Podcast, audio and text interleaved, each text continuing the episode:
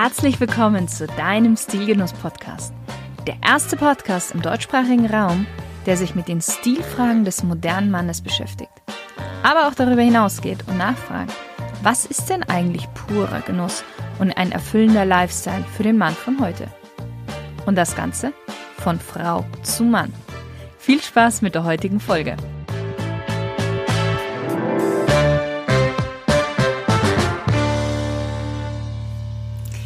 Hallo lieber Stilgenusshörer, ich freue mich riesig auf das heutige Interview, denn ich bin zu Gast bei einem Unternehmen, das noch eines der letzten Betriebe ist, welche handgemachte Brillen herstellt.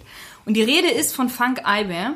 Und ich habe die große Ehre, mit dem Gründer, dem Inhaber, dem Optiker, den Ideengenerierer und Designer und vielleicht noch ein paar anderen Bezeichnungen, Dieter Funk, zu sprechen.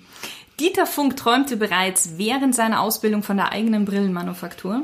Und wie es bei jeder guten Business-Story so dazugehört, ging der erste, der erste Versuch nicht, aber der zweite, dritte Versuch ging dann erstmal schief. Und das auch mit großen finanziellen Verlusten, was dazu führte, dass Dieter sogar im englischen Garten ein paar Nächte übernachten musste. Aber diese Zeiten sind jetzt lange vorbei.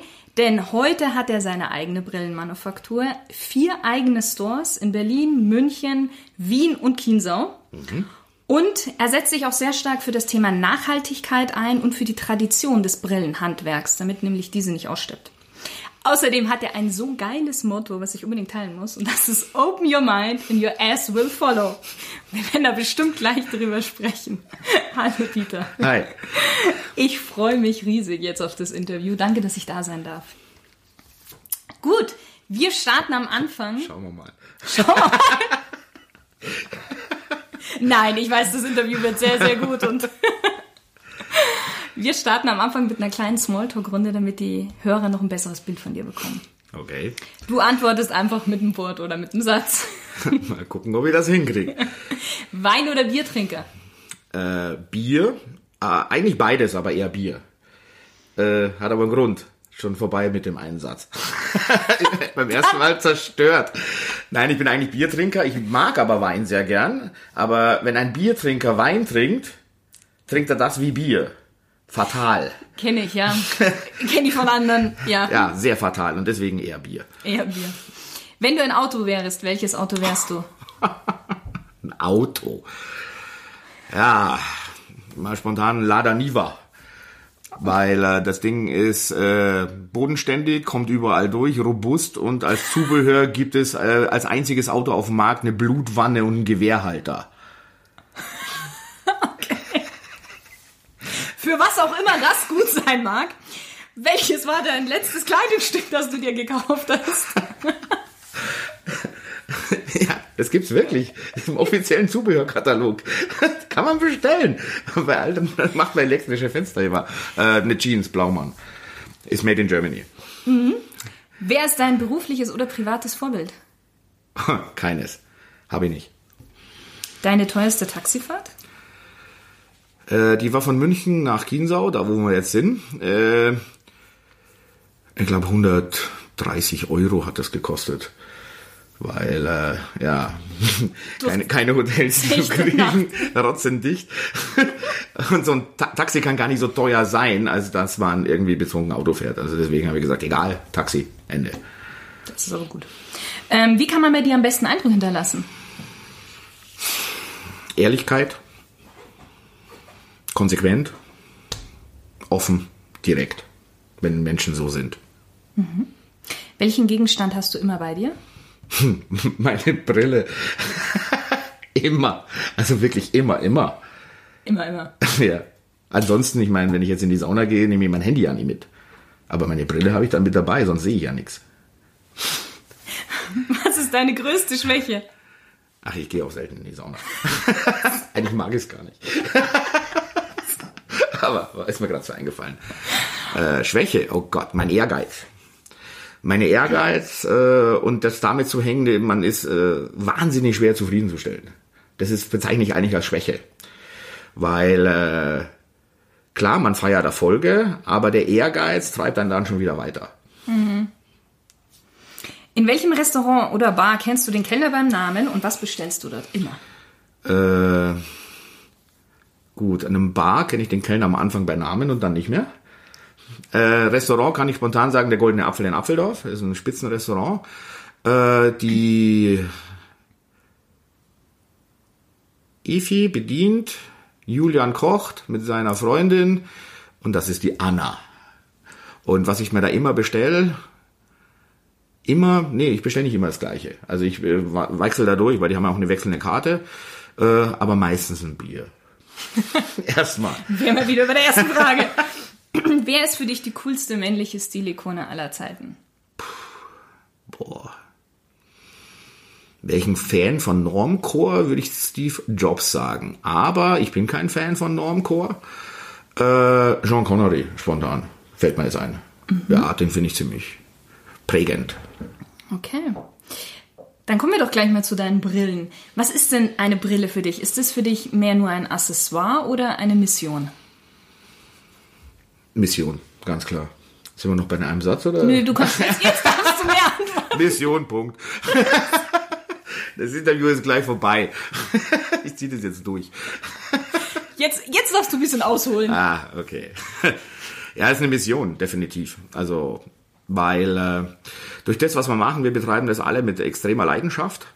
Und äh, die Mission ist einfach, äh, Leuten zu äh, Stil im Gesicht zu verhelfen. Weil da ist oft äh, Mankos. Mhm. Jetzt äh, kommt dann auch meine Frage, inwiefern würdest du denn Brille mit Stil verbinden? ich gucke da nicht drauf. Ja, ja. äh, ja, klar, es ist, es ist eine Einheit. Also Geh mal von dir aus. Wenn du einen Menschen anguckst, äh, der erste Blick geht ja ins Gesicht normalerweise. Mhm. Da sagen manche Schmutzzeitungen was anderes, aber für mich ist es auch, ich gucke erstmal ins Gesicht. So, dieses Gesicht äh, ist ja sehr individuell, sehr einzigartig. Äh, und äh, die Wiedererkennung eines Menschen spiegelt das Gesicht wieder. Deswegen äh, konzentrieren sich ja so äh, Entwickler jetzt auf eine Gesichtserkennung und so weiter. Mhm. Äh, wenn quasi im Gesicht schon ein Störfaktor zu sehen ist, in Form einer ultra hässlichen Brille, die überhaupt nicht zum Person passt, ja, da muss man sich dann fragen, äh, wie geht es dann weiter, ja. Und deswegen ist es sau wichtig, äh, Stil und Brille als total verknüpfbare Einheit zu betrachten. Wie würdest du denn Stil so allgemein beschreiben oder was, was, was ist für dich Stil? Stil widerspiegelt sich eigentlich nicht nur im Äußeren wie Klamotten oder auch jetzt Brille, sondern äh, die komplette Attitüde eines Menschen ist Stil. Der Charakter, die Ausdrucksweise, die Bewegung, die Körperhaltung, das alles gehört zum Stil. Ich meine, ich kann jetzt äh, den tollsten Anzug anhaben, die teuersten Schuhe, eine Rolex am Handgelenk, mhm. ja, und dann bin ich der größte Prolete der Erde. Ja äh, fassen Weinglas immer oben an und schlons noch rein. Äh, das ist dann so, äh, dann meinen die Leute, die man von Weitem, wenn man so jemand von Weitem sieht, oh, voll stilvoll, cool, aber in der Attitüde ist da nichts dahinter. Also das verknüpft, muss man verknüpfen. Hm. Und würdest du sagen, dass, oder sagen wir es mal so, wie wichtig ist denn heute noch Stil zu haben? Ultra wichtig, weil äh, über Stil definiert sich ja auch das Zwischenmenschliche. Deswegen ist es ja wahnsinnig wichtig in einer Beziehung, im täglichen Umgang. Stil beginnt an der Wursttheke oder an der Fleischtheke, da beginnt Stil. Also da, oder ist es wir sind mittendrin im Stil, weil ich kann auch, äh, da ist ein Mensch dahinter und ich muss mit dem natürlich sollte die Höflichkeit verlangt es stilvoll umgehen. Mhm. Und das ist wiederum Stil und Respekt. Also das gehört auch zusammen. Also Stil beginnt morgens, wenn ich aufstehe. Ja, da beginnt's ja schon mal. Also das ist äh, wahnsinnig verknüpft und deswegen ist Stil in unserem Leben sowas von wichtig. Und äh, Stil dann eben auch in der Definition, glaube ich, wie ich es für mich definiert habe, mhm. ist es sehr, sehr wichtig. Das heißt, würdest du auch so weit gehen, dass du sagst, also Stil ist ein, ein Wettbewerbsvorteil?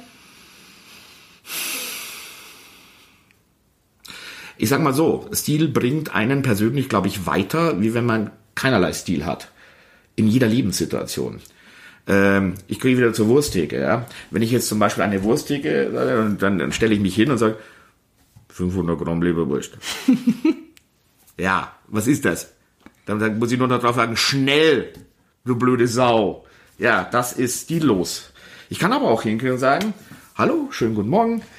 Äh, es wäre fantastisch, wenn Sie mir einfach jetzt von dieser Leberwurst äh, 500 Gramm runterschneiden. Und dann pass mal auf, wie dann diese Frau oder der Mann reagiert.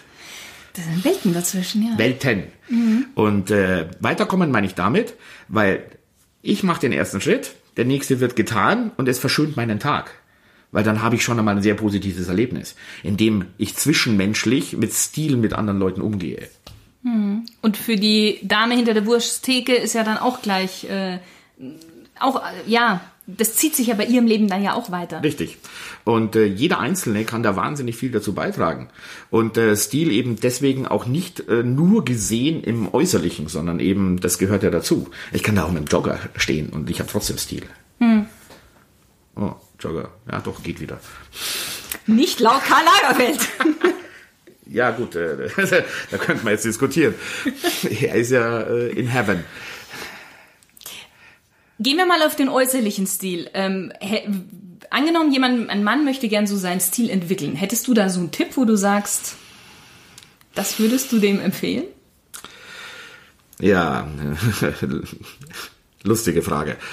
Ein Mann möchte seinen Stil entwickeln. Ja, sag mal so, ein Heranwachsender möchte seinen Stil entwickeln. Oder gut, es gibt ja verschiedene Lebensphasen, wo man Stilwechsel macht. Sich nicht zu sehr beeinflussen lassen, würde ich mal sagen. Also, die Beeinflussung beginnt ja in unserer kompletten Umgebung. Die Einfluss, Beeinflussung ist ja allgegenwärtig, wenn man zum Beispiel äh, die sozialen Medien nutzt oder Nee, geht ja bei Google schon los, ja. Ich habe letztes Mal handgemachte Schuhe gesucht, ja, und wie ist es? Klar, ich mache den Cage immer leer, aber da habe ich es jetzt nicht gleich gemacht. Und dann kommen Schuhe überall, egal wo ich bin, und auf Facebook Schuhe und da Schuhe und vorgeschlagen auf Insta Schuhe. Ja, und da ist es halt so dieses, diese totale Beeinflussung, ja. Das war jetzt bei mir letztens übrigens mit Funk. Oder Dieter Funk. Voran kam bei mir im Internet, wenn ich irgendwas gesucht habe, Funk Eyewear. Ach, komisch, Cool, es funktioniert. das funktioniert. Jetzt sind wir beim Pinky und beim Brain, oder? Was haben wir heute für eine Mission? Die Welt. Genau. Ja, also das ist halt einfach äh, nicht so sehr beeinflussen lassen. Ähm, selbst auch versuchen, einen den individuellen Stil zu entwickeln für einen selbst. Äh, klar, äh, Beeinflussung passiert dauernd und ganz frei machen kann man sich nie davon, aber man muss einfach mal für sich selber äh, dann mit diesem dieser Entwicklung mit einem guten Gefühl einfach dastehen. Nicht verkleiden, sondern äh, der sein, dem man ist. Und äh, dann, glaube ich, ist man auf einem verdammt guten Weg, äh, mit einem Selbstbewusstsein, mit Stil durch die Welt zu laufen. Wie war denn das bei dir selber? Würdest du sagen, du hast deinen Stil entwickelt dadurch, dass du in der Brillenbranche warst? Oder, oder kam das beides so mehr oder weniger gleichzeitig? Hat das eine das andere befruchtet? Wie würdest du sagen? Okay, jetzt bin ich mal ein bisschen böse. Ähm, in der Brillenbranche, so wie ich mit der Brillenbranche gewachsen bin, seinen Stil zu suchen, ist, glaube ich, kontraproduktiv. Weil? Ja, man muss einfach mal äh, zu einem etwas äh, verstaubteren Optiker gehen oder einfach mal eine Brillenmesse besuchen. Äh, vor 20 Jahren, das war schon eher schwierig, da seinen Stil zu suchen. Also äh, das hat mich nicht beeinflusst, Gott sei Dank. Das heißt, du, du hast eigentlich eher den Stil in die Brillenbranche gebracht? Das ist vermessen. Ähm, ich habe versucht, stilbewusst in die Brillenbranche mich zu etablieren. Und immer sehr konsequent und äh, ja, wir sind immer in der Sache sehr, sehr treu. Aber nochmal ganz kurz zu der Frage. Die Stilfindung passiert eigentlich in dem Heranwachsen. Und äh, bei mir persönlich war es ein Eintauchen in so dermaßen konträre Bereiche von Stil. Ähm, wenn man jetzt einfach mal die 80er nimmt, da wo ich herangewachsen bin. Popper, Waver, Psychobilly, alles. Ich habe alles ausprobiert. Alles. Ich wollte mich nur, ja nicht alles, also äh, so richtig Punker war ich nicht, aber dann eben so diese Psychobilly hat mich dann irgendwer, dann äh, diese Waver, diese Popper-Szene äh, und ich habe dann auch äh, mich über das natürlich herangetastet, ich habe einfach probiert und äh, dann auch irgendwann rausgefunden, wo ich mich am wohlsten fühle. Und äh, das war ein sehr interessanter Prozess. Auch mit Musik und alles. War eine sehr interessante Geschichte, also war eine coole Zeit. Schön. Wie kam denn deine Leidenschaft zu, zu Brillen überhaupt? Wie, wie, wie entstand das? Ja. also wie man sieht, bin ich Brillenträger. Äh, nicht als Deko-Element, sondern äh, als äh, Statement aus Überzeugung und ganz einfach, weil ich ohne Brille nichts sehe. ich äh, habe so äh, starke Stärken, auch persönlich. Nein, Spaß beiseite. Nein, also ohne Brille sehe ich einfach nichts. Also ich sehe auf 30 Zentimeter noch einigermaßen alles, was weiter weg ist, ist einfach verschwommen. Ist ja dann in der Sauna oftmals gar nicht so schlecht. Ja, gut, da, da kann ich sie dann noch abnehmen. Aber wenn man in die Sauna mal reingeht und man bleibt schon an der ersten Bank hängen, auch blöd. Und macht sich dann am Boden lang. Oder taucht mit dem Gesicht auf dem Holz ein und ich will nicht wissen, was davor gesessen ist. Ja. Also das passiert natürlich schon. Ich gehe selten dahin, aber dann nehme ich die Brille ab, wenn ich sitze. Und zum Rausgehen ist es hilfreich. Aber man darf eigentlich mit Brille gar nicht in die Sauna gehen, um Gottes Willen. Nee, nee, sagen wir Dampfbad. Da ist nicht so heiß, weil sonst die Beschichtung der Gläser kaputt geht. Echt? Ja, Sauna mit 90 Grad ist sehr schlecht für Brillengläser. Ah ja. Aber das war ein kleiner Ausflug in die technische Seite. Wo waren wir denn gerade beim Stil? Ähm, nee, wie deine Leidenschaft zu, zu Brillen kam. Ja, eigentlich schon ähm, in der Grundschule. Weil äh, ähm, ich war in der Grundschule sehr schlecht, bis sie gemerkt haben, dass der Kerl ja gar nichts sieht. Nein, ich habe an der Tafel das nicht wirklich erkannt, ja. Aber in dem Alter pff, denkt man ja nie dran, dass es irgendwie was anderes sein könnte. Außerdem diese ganzen Voruntersuchungen und die ganzen Sachen waren zu der Zeit nicht so ausgeprägt, wie es heute ist. Man erkennt es heute wesentlich früher. Da kam halt mal so ein Augenarzt in die Schule und der hat dann, dann festgestellt, holla, äh, der kann ja gar nicht gut in der Schule sein. und dann habe ich dann gestartet, eigentlich schon mit minus 2,5 von null weg, was relativ viel ist. Und äh, bin jetzt bei minus 6, 6,5 von der Stärke her. Stabil, das ist gut. Äh, und da habe ich halt gemerkt, äh, wow, äh, wenn du siehst, ist gar nicht so scheiße. Und da kam im Hinterkopf schon, äh, vielleicht mal was. Aber das war so ganz vage, weil natürlich wollte ich erst Astronaut werden und dann das Übliche halt. Klassiker. Und ähm, dann kam die Entscheidung, ähm, was lernt man denn? Ja, und dann steht man als junger Mensch da und überlegt sich, was könnte man denn lernen? Und auf dem Zettel stand Koch, Augenoptiker und äh, Zahntechniker. Gut, äh, Zahntechniker war relativ schnell raus, weil ich ein sehr kommunikativer Mensch bin. Und äh, das Gebiss, was ich anfertige, spricht nicht. Also langweilig. Dann war Augenoptiker noch da und Koch. Ich hätte eine Lehrstelle gehabt als Koch, aber da musste man das eigene Messerset kaufen. Meine Eltern haben zu der Zeit gerade gebaut und Geld war Mangelware. Und deswegen fiel Koch dann auch aus. Und dann eben Augenoptiker. Und dann habe ich den Augenoptiker gelernt. Und bereue nichts. Wenn ich mir jetzt eine Brille kaufen wollen würde, hast du da Tipps oder worauf müsste ich achten? Sagen wir mal so fünf Tipps. Okay. Zum einen, die Brille sollte definitiv in, das, in die Anatomie des Gesichtes passen. Also sie muss äh, dem Gesicht schmeicheln und muss die persönliche Note unterstreichen. Also keinen, es gibt ja so viele, die haben so Gesichtsschlitzer, so flache Brillen, die teilen ja das Gesicht. Das ist jeglich gegen irgendeiner anatomischen Grundregel. Die Brille sollte harmonieren mit den Augenbrauen, aber die Augenbrauen nicht verdecken. Äh, Die Brille sollte äh, harmonieren mit der Wangenpartie und nicht äh, zu spitz zugehen, dass die Wangen größer aussehen, wie sie sind. Also die, der anatomische As- Aspekt. Dann äh, würde ich mir wünschen, dass die Leute mehr fragen, wo kommt das her? Wer hat das gemacht? Who made my glasses? Das würde ich mir wünschen, mehr hinterfragen, weil äh, mittlerweile ist es eher normal für viele Leute, Jetzt sind wir schon wieder an der Fleischtheke jetzt ausnahmsweise mal, ist aber die gleiche Frau. Können Sie mir bitte sagen, äh, wo das Rindfleisch denn herkommt? Fragt man. Ist nicht unüblich. Ja, aber dann fragt doch bitte auch mal, äh, wo kommt denn die Brille her? Wer hat denn das gemacht? Wisst ihr das? Wart ihr dort? Solche Fragen zu stellen.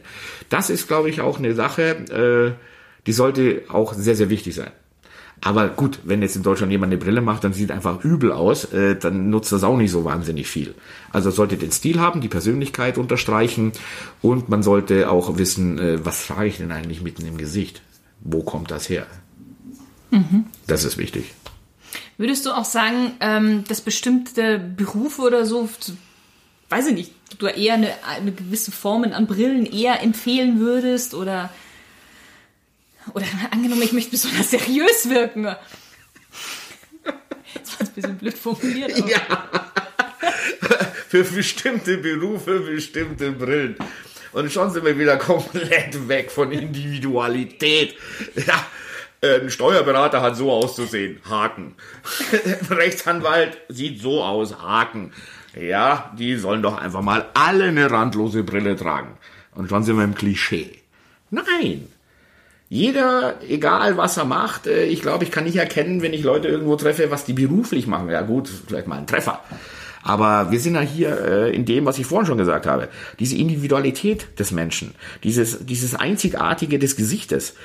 Da kann ich jetzt nicht hergehen und kann sagen, okay, ähm, ich empfehle dem das, das, dies.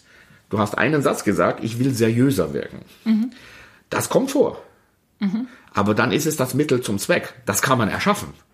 Aber dann ist es äh, ein Aussuchen der Brille aufgrund eines Wunsches des Kunden oder mhm. der Persönlichkeit. Und trotzdem sollte man das, was ich vorhin gesagt habe, nicht verlassen.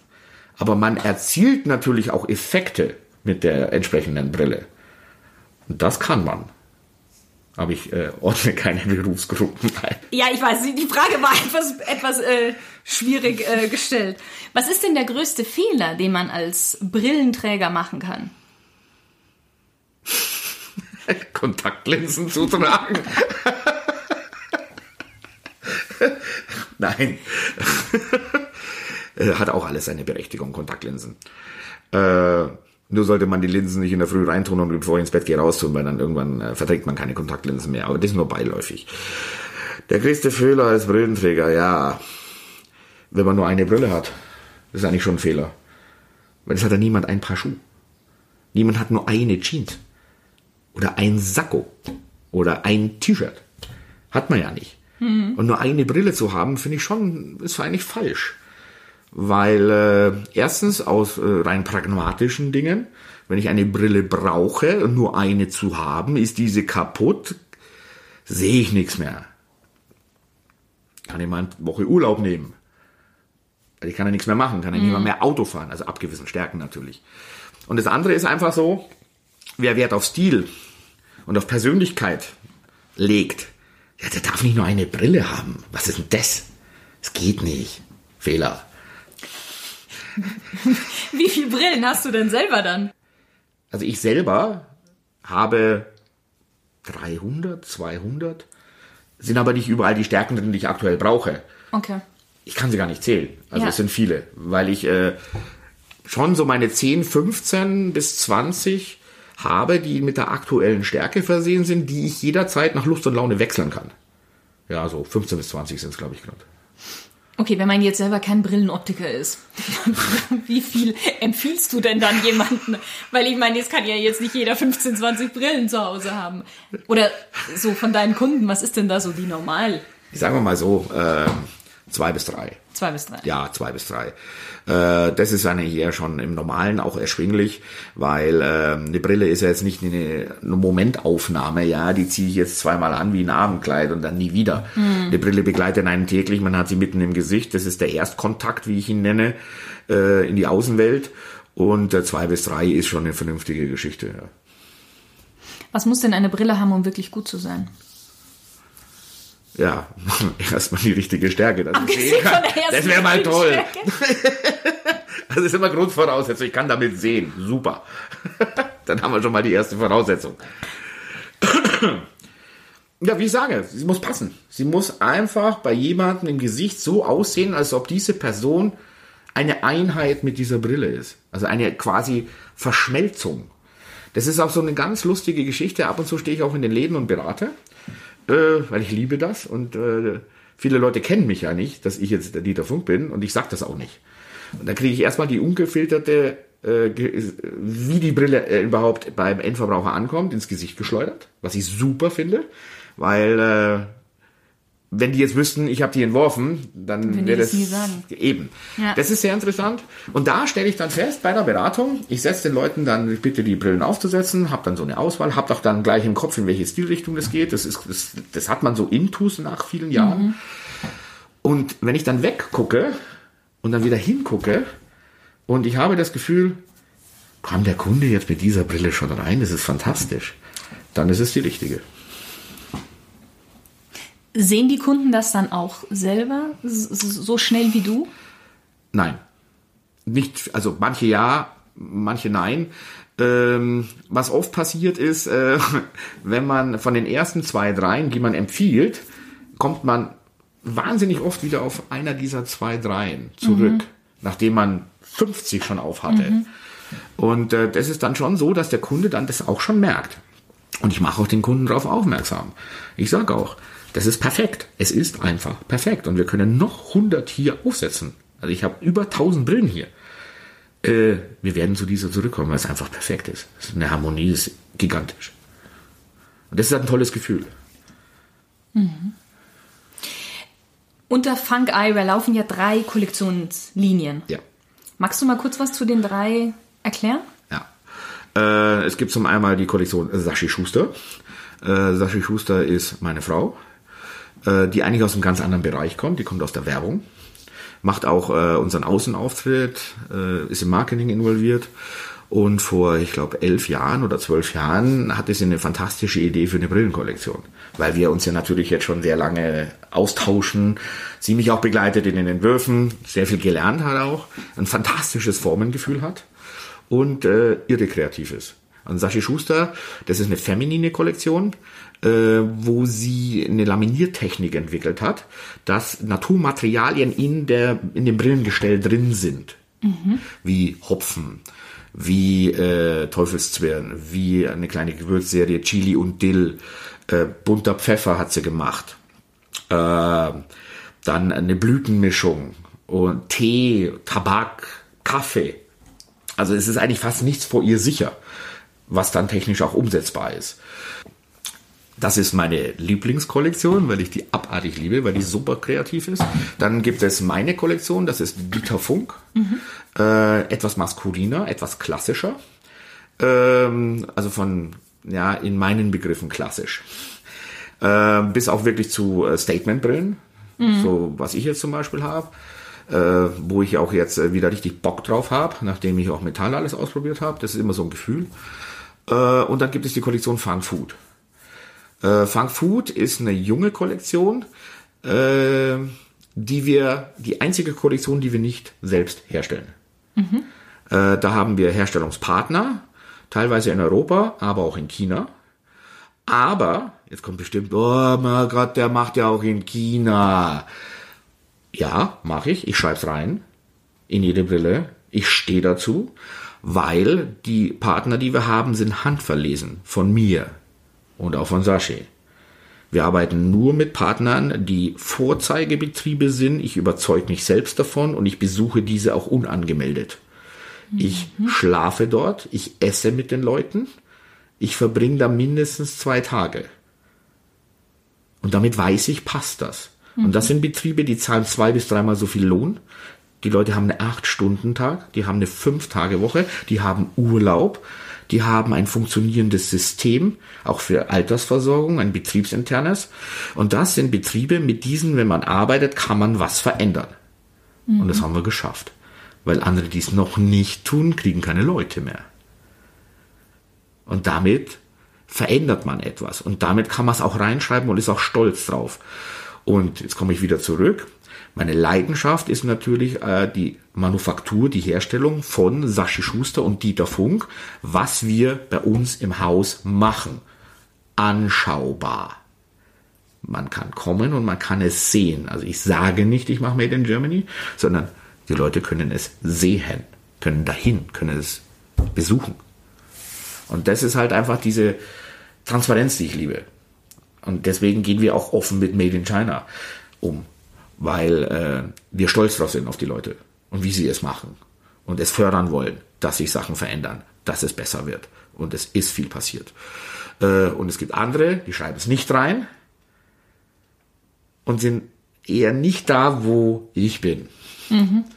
Aber wir müssen da nichts verheimlichen. Also wir sind stolz auf die Leute. Und ich bin auch stolz auf jeden Einzelnen, der da mitwirkt. Funkfood, hat das irgendwas mit Essen zu tun? Oder nein, nein, nein, gar nichts. Ja, das war halt einfach so, wie wir, wo wir Funkfood geschaffen haben. Ist auch schon viele Jahre her.